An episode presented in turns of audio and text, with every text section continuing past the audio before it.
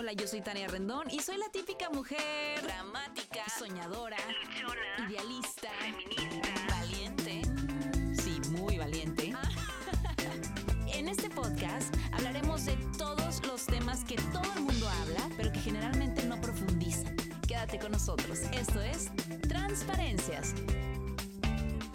Hola, hola, ¿cómo están? Bienvenidos y bienvenidas a un jueves más de transparencias. Padrísimo que nos acompañen a través de todas las plataformas. Y hoy el tema está bueno. Y es que en los últimos días he venido pensando acerca de las etiquetas que nos ponemos en general, ¿no? Las etiquetas en nuestro trabajo, con nuestra familia, eh, con nuestra profesión, con miles de cosas. Y es algo con lo que yo me topo todos los días, porque a través de redes sociales tengo como mucha interacción con mis seguidores. Entonces, siempre hay algo que me preguntan que yo creo que va directamente a ponernos algún tipo de etiqueta de que, pero eres cristiana o eres católica, pero eres divorciada o eres casada, pero eres mamá soltera, pero eres no sé qué. Y saben que desde siempre la ideología que yo he tenido es, ¿qué importa que seas? O sea, yo creo que lo que importa es que si eres feliz, te da paz lo que estás haciendo, tienes una vida que disfrutes y es por eso que bueno, el día de hoy tenemos una invitadaza de lujo de verdad. Ella es Catalina Villarreal y es escritora y autora de un libro que se llama ¿Y tú qué te crees?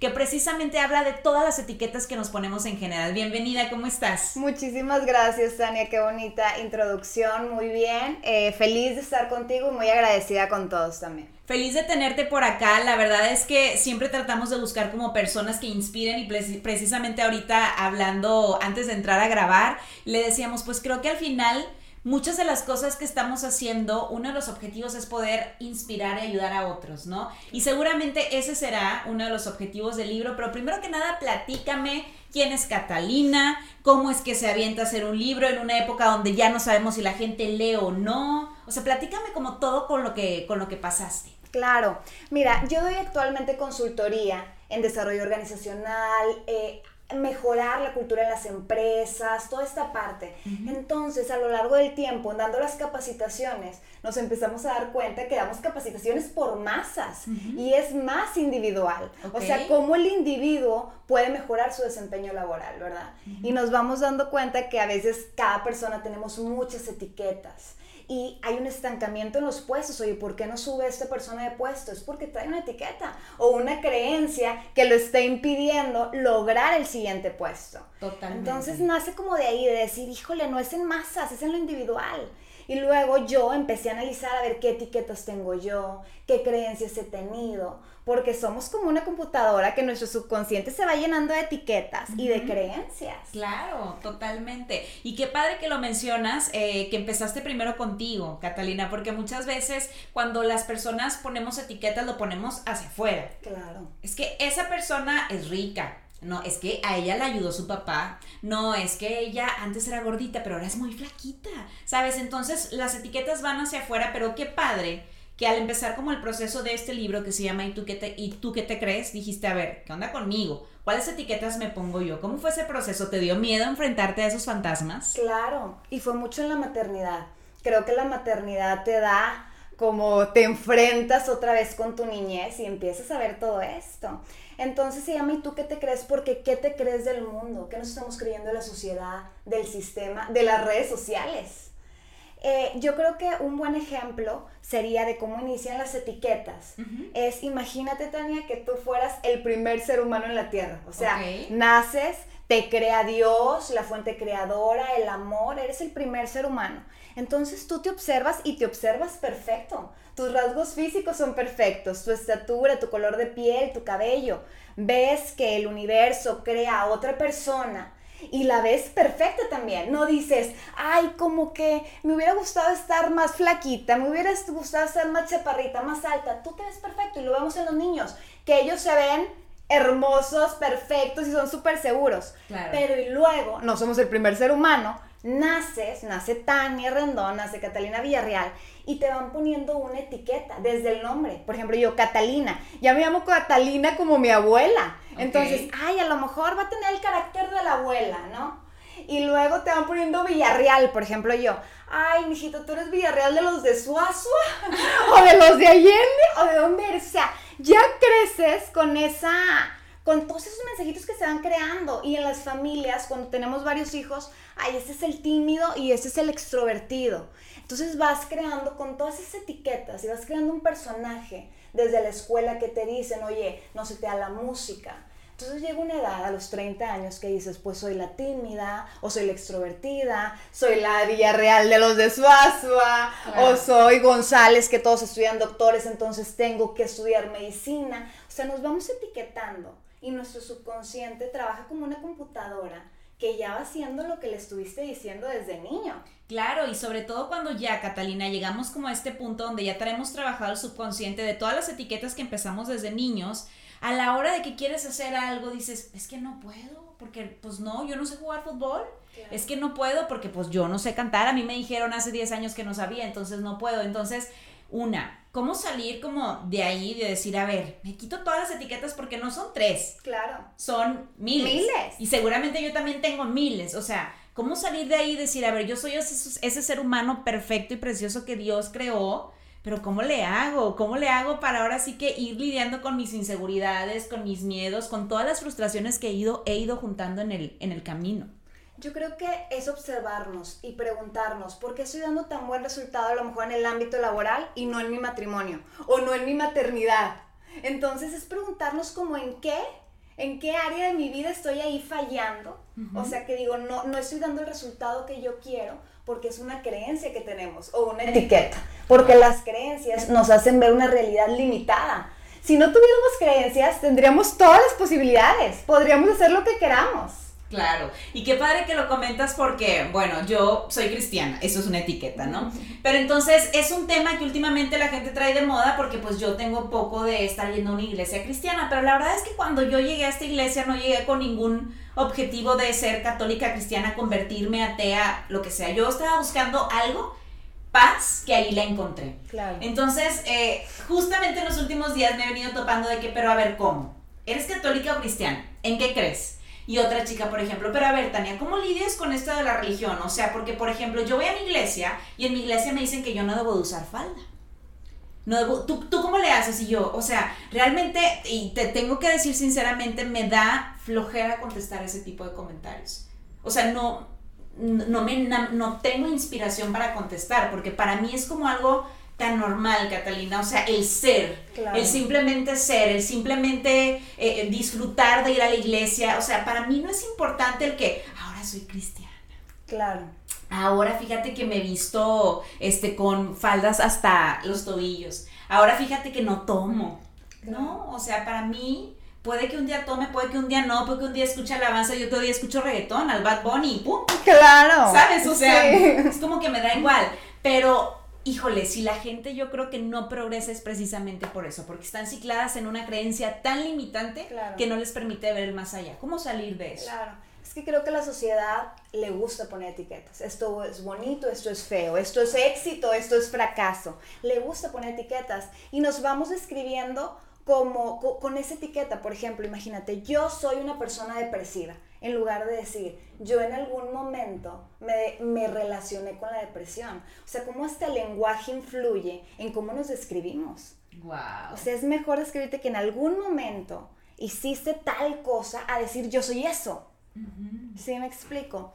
¿Cómo deshacerlas? Yo creo que es darnos cuenta primero, darnos cuenta. Es bien fácil, es bien sencillo. Mucho es que, ¿cómo le hago? Es que es darte cuenta, darte cuenta en qué estás limitado y preguntarte de dónde nació esa creencia saldría de mis papás, a lo mejor de los papás, a lo mejor del sistema, de las redes sociales. Y para cambiarla se necesita mucha meditación y visualización. Visualizarte cambiando la creencia. Y muchas veces, por ejemplo, vamos a dar un ejemplo de una creencia. Es que cuando eres mamá, no puedes trabajar y al mismo tiempo atender a los hijos. O la mamá debe de ser una mamá sacrificada. O sea, aquí ponemos a las mamás sacrificadas, esa es la mamá top. Claro. Entonces, qué importante es buscar a otra mamá que sí pueda llevar el equilibrio. O sea, que hay que encontrar a alguien que haya roto la creencia para que tú puedas decir, wow, esa persona rompió la creencia y te hace ver más posibilidades. También le puedo hacer como esta persona. Y no nada más es meditar, es meditar, visualizarlo, pero también es la acción. ¿Qué está haciendo esta persona que no estoy haciendo yo, que está dando un resultado diferente? Totalmente de acuerdo. Y, y me, se me viene a la mente un comentario que hace, hace como un par de meses me hicieron en redes porque Leo, mi hijo, en una de sus navidades pidió una cocinita. Ok. Entonces, en una de esas historias que yo grabo normal, pues salió como la cocina y ya. Todo mundo, ¿cómo que el niño tiene una cocina? ¿Sabes? Muchísimos. O sea, Catalina, de verdad a mí me impresionó la cantidad de comentarios. Y yo, pues, obviamente me sinceré y hablé del tema y dije, a ver, ¿en qué mundo estamos viviendo? O sea, ¿sobre qué conciencias limitadas estamos fluyendo, creyendo y viviendo? O sea, no lo puedo creer. Les dije, de verdad me siento con coraje, me siento frustrada, me siento agredida, me siento todos los adjetivos que se te imaginen. Claro. Dije, no, o sea, no puede ser. O sea, entonces quiere decir que mi hijo nunca se va a poder hacer un huevo con jamón. Él no se va a acercar a la cocina. Entonces lo voy a hacer inútil. Entonces de que no, pero ¿cómo? Ahora estás ofendiendo a todos los que no se acercan a ver. Pues es que hay una realidad. Sí. Me explico, si no se acerca es porque pues hay una creencia limitada que dice que la cocina es para las mujeres y, y ¿sabes? O sea, ese tipo de cosas. Entonces digo, ¿en qué mundo estamos viviendo? O sea, ¿en qué estamos creyendo? ¿Qué estamos viendo? ¿Qué es lo que nos está educando para creer que un niño no puede jugar a la cocinita? Sí. Y algo que es bien importante, Tania, es que el juicio son miedos proyectados de las personas. Totalmente. No saben claro. qué hacer con ellos, entonces déjame lo proyecto y déjame susto a la otra persona porque es algo que yo no sé qué hacer. Igual que la culpa, o sea, la culpa la proyectamos en el otro.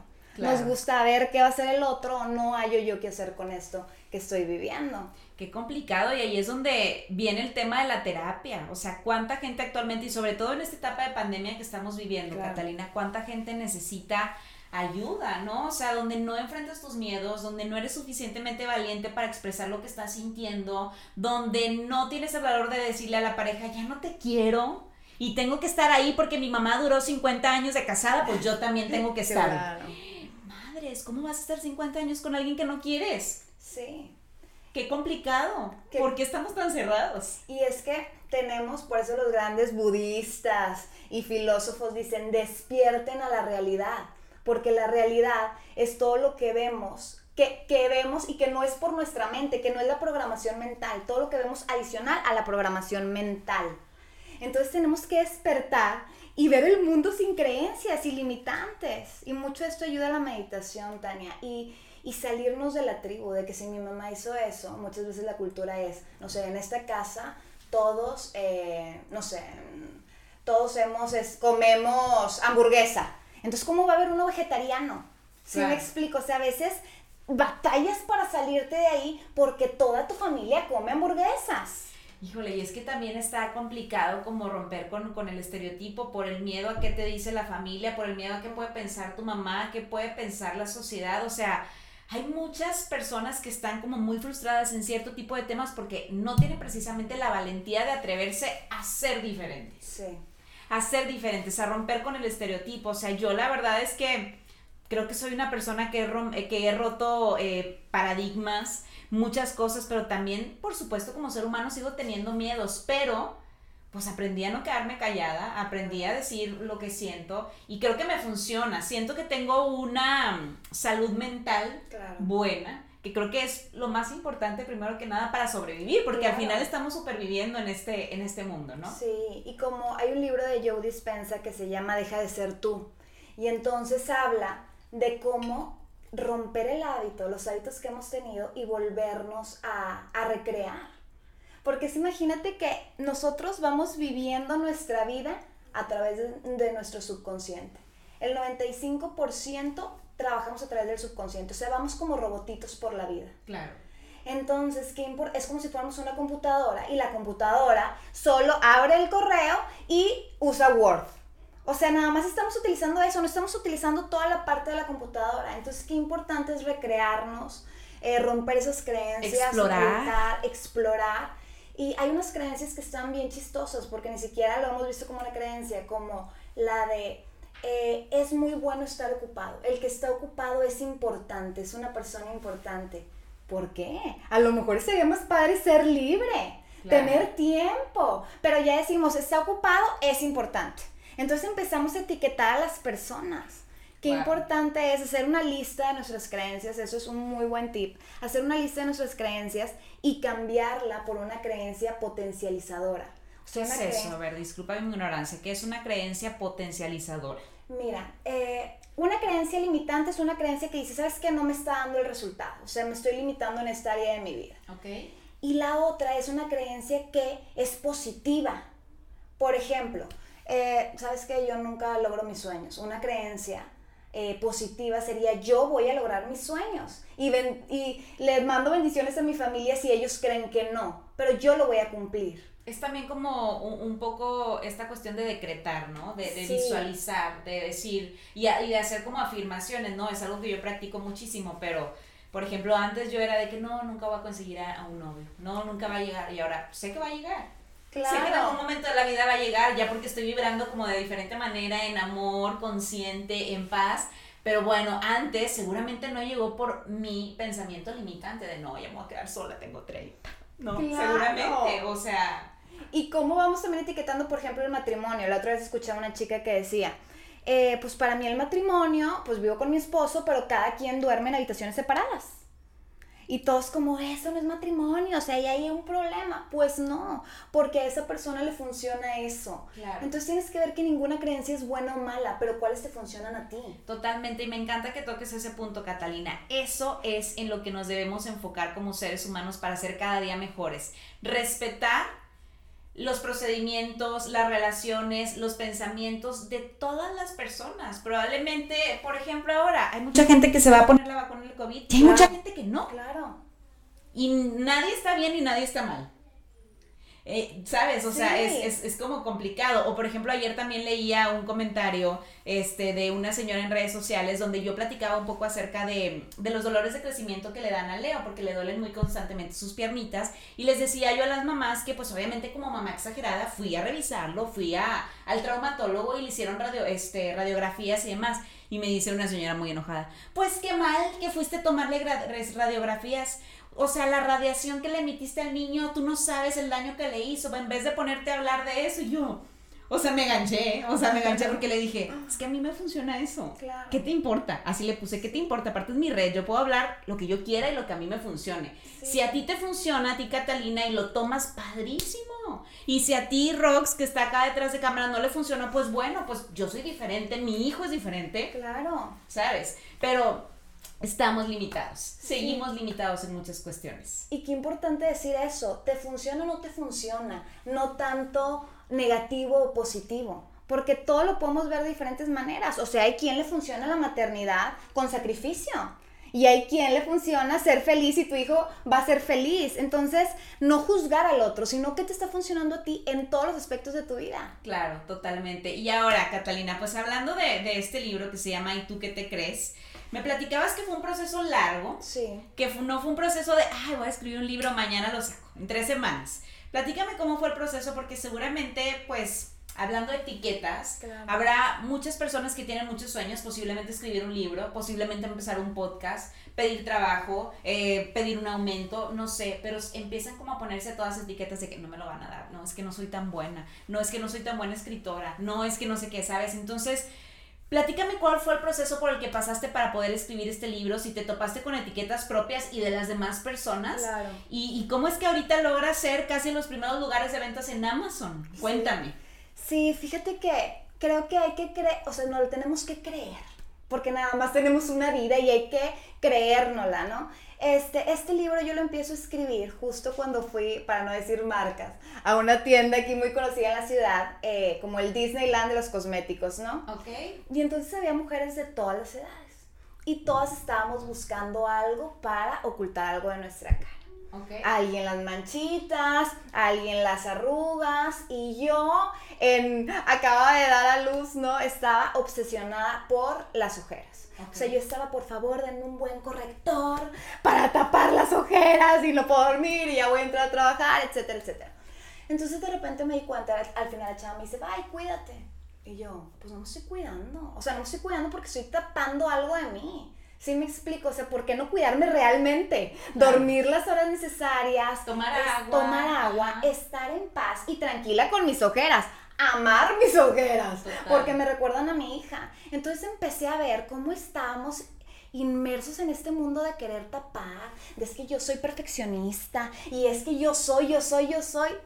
Todos somos lo mismo y venimos de donde mismo. Entonces empiezo a escribir esto eh, así con, eh, literal así empieza la introducción y empiezo a ver de que todos podemos crear, creemos lo que, lo que nos vamos diciendo en nuestra mente, en nuestro subconsciente. Nosotros somos nuestros propios maestros, nos vamos educando, sí. vamos, ahora sí que yo digo, yo me cocoguacheo todos los días.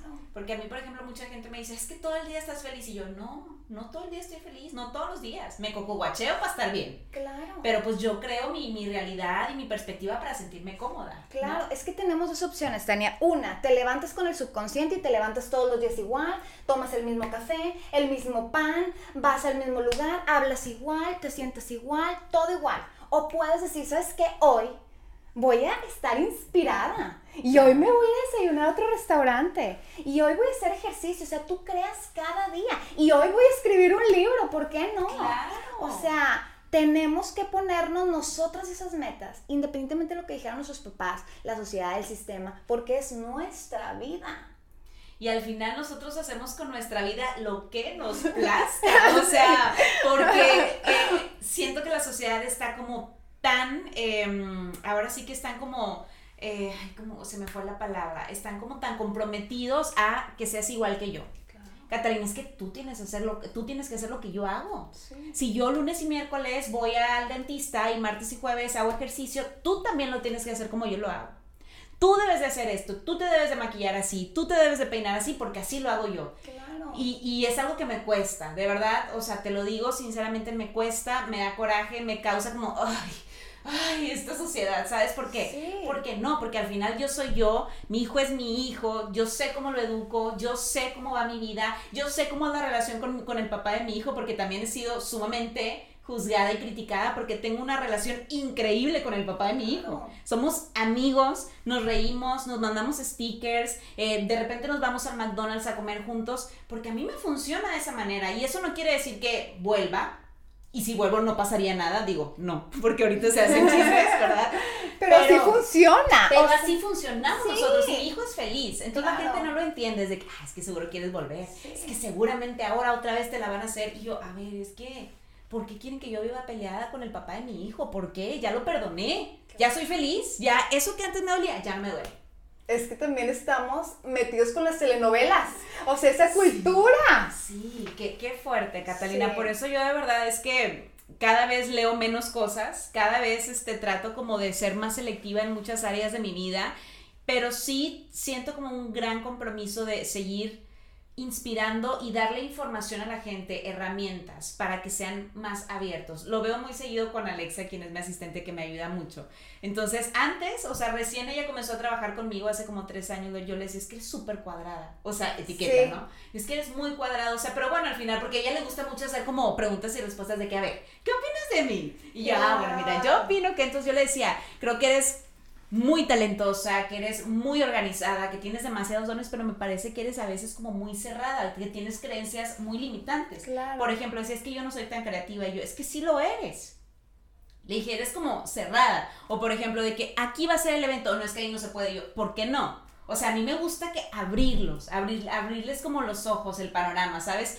Probablemente sea una etiqueta, pero al final me dice, me ayudaste porque pues me abriste Lo el vi, panorama. sí, lo vi, claro. ¿no? Entonces, bueno, creo que también ahí, cuando a lo mejor tenemos amigos o personas que llegan a preguntarnos de que, oye, pues cómo soy o, o qué opinas, yo creo que podemos hacerlos de una manera muy eh, honesta y como muy empática Sí. de decir, te puedo ayudar, así eres, esto me parece. Ajá, o siento que ahorita estás actuando así, pero no significa que eso eras, eres tú. Claro. Entonces, me parece que ahorita estás siendo un poco cuadrada, en lugar de eres muy cuadrada. Entonces ya ella dice, ah, estoy actuando cuadrada. Le das más posibilidades. Pero no soy. Pero no soy eso. En ese momento no me define. Qué padre, qué padre. Pongamos atención en esto que está diciendo. O sea, porque de verdad yo a Leo le digo, eres terco. A veces, Sí. ahorita, por ejemplo. Sí. Mijito, ahorita está siendo terco. O sea, cambiar nuestras palabras, cambiar la conversación, creo que puede cambiar el panorama de cualquier persona con la que nos estemos dirigiendo. Sí, y de cómo ¿No? nos sentimos. Lo que decimos tiene un impacto en nuestras emociones. Qué fuerte, me encanta. Ahora, bueno, el libro, finalmente después de cuatro años se logra. Sí. ¿Cómo te ha ido? ¿Cómo te sientes? ¿Qué viene para ti? Eh, ¿De qué manera va a cambiar la perspectiva a todas las personas que puedan comprar este libro que se llama ¿Y tú qué te crees? Sí, mira, yo creo que este libro, o sea, me acompañó a lo largo de cuatro años de toda mi maternidad. Entonces, es un libro que vienen todas las herramientas que a mí me daban paz. A mí escribir me da paz. Yo escribo, cuando traigo la mente revuelta, yo escribo y encuentro muchas alternativas. Entonces, es un libro que te va a dar paz, que te va a hacer cuestionar tus pensamientos, lo que nos estamos diciendo todo el tiempo, y te va a ayudar a conocer tus emociones y también crear tus emociones y tus pensamientos. Ok, me encanta. Ahora, em, ¿fue una meta cumplida para ti, supongo? Digo, qué padre poder escribir un libro, de verdad que, que te admiro porque creo que no es una cosa fácil y sobre todo en esta época y en esta temporada donde estamos viviendo, donde pues ya nadie lee, ya todo el mundo trae el celular. Pero ¿qué, ¿qué reto representó para ti esto? O sea, ¿sigue siendo reto o realmente ya lo ves como un logro para ti? ¿Qué significa esto? Sí, mira, yo al momento de verlo ya así en físico para mí fue un logro y fue una manera que también en la, en la maternidad yo me desconecté un poco de redes, o sea, qué importante es también desconectarnos para conocernos, porque Claro. de repente un día estás en el café y ves a todas con el mismo corte de cabello, con la misma ropa, hablan igual Sí. y dices, todos somos iguales, porque estamos en la sociedad que nos inyectan y ya todos actuamos iguales, todos iguales, todos Como iguales. robots. Ajá, y de repente llega uno auténtico y dice, oye, esa persona, el juicio, me parece que está actuando raro, no, no está loca. O así, ¿verdad? Porque es algo Sí. que es diferente Yo a lo que estamos que lugar, acostumbrados. yo creo porque soy muy excéntrica para vestir. cada que llego a un lugar es de. Y así, así de. Y no sé qué, y yo, ay, mira, ya. O sea, Sí. ya es como que me vale de que les volteo el sonrío, de que, ¿cómo están? Y así. Pero bueno, es cuestión de atreverse, ¿no? Es cuestión de, de tener como esa valentía de, de atreverse a, a romper estereotipos y paradigm- paradigmas y ser diferentes. Sí, hacer cosas diferentes. Y una frase que me gusta es, no seamos víctimas, o sea, so- no seamos víctimas de nuestro entorno, somos víctimas de nuestro subconsciente. Wow. No somos víctimas de nuestro entorno, somos víctimas de nuestro subconsciente. Wow, pues quédense esa frase para, para hoy. Catalina, compártenos por favor tus redes sociales y dónde pueden encontrar tu libro. Claro, mis redes sociales en Instagram estoy como Catalina con doble A Villarreal y en Facebook Catalina Villarreal. Eh, pueden comprar mi libro en formato ebook en Amazon, lo pueden comprar en formato papel en Amazon Estados Unidos también, o me pueden escribir un mensaje directo y con gusto se los mandamos. Perfectísimo, pues síganla porque yo creo que este tipo de personas, este tipo de mujeres son las que vale la pena seguir, que nos inspiran, que nos hacen ser más libres, más valientes. Entonces te agradezco muchísimo que hayas aceptado la invitación de estar con nosotros el día de hoy. Gracias a ti, Tania, un placer. Igualmente, y bueno, yo soy Tania Rendón, nos vemos y nos escuchamos el siguiente jueves. Bye.